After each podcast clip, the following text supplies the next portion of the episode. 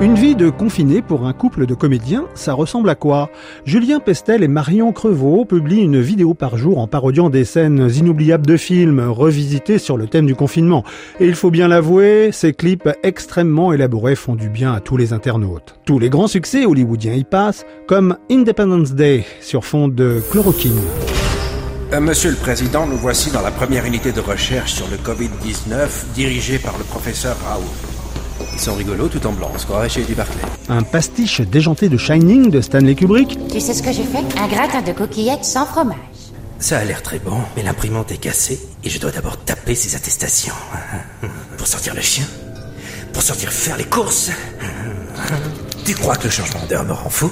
Ou encore Jurassic Park de Steven Spielberg. Depuis le début du confinement, les humains ont déserté les rues de la capitale. C'est donc à ça que ressemble une vache. Des pigeons. Égayer ses journées sur les réseaux sociaux en restant chez soi, c'est bien. Mais en profiter pour aider tous ceux qui se trouvent dans le besoin serait encore mieux. Depuis le début de la pandémie, une équipe de bénévoles travaille sur le projet Les Logements Solidaires. L'objectif est d'inciter les propriétaires et locataires d'appartements vacants de les proposer gratuitement au personnel soignant pour les rapprocher de leur lieu de travail, nous explique Charles Osborne à l'origine de cette initiative. Cette initiative est vraiment pour tout le corps médical, infirmiers, urgentistes, également aussi le service public avec les pompiers et les policiers.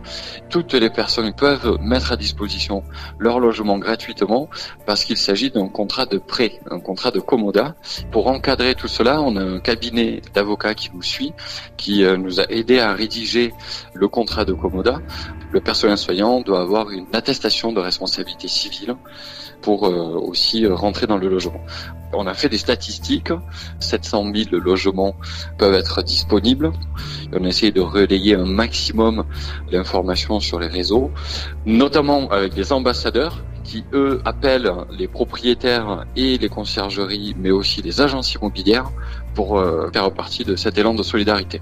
Donc le site internet est entièrement en open source, donc il est tout à fait possible pour chaque pays qui le souhaite de prendre cette plateforme que nous avons créée pour la dupliquer et proposer la même initiative dans d'autres pays euh, dans le monde.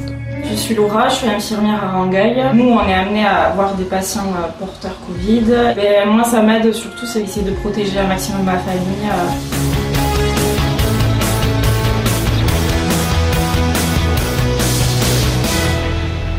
En définitive, nous sommes tous potentiellement des super-héros, tous solidaires, ensemble à la maison et à la radio. Portez-vous bien et à la semaine prochaine.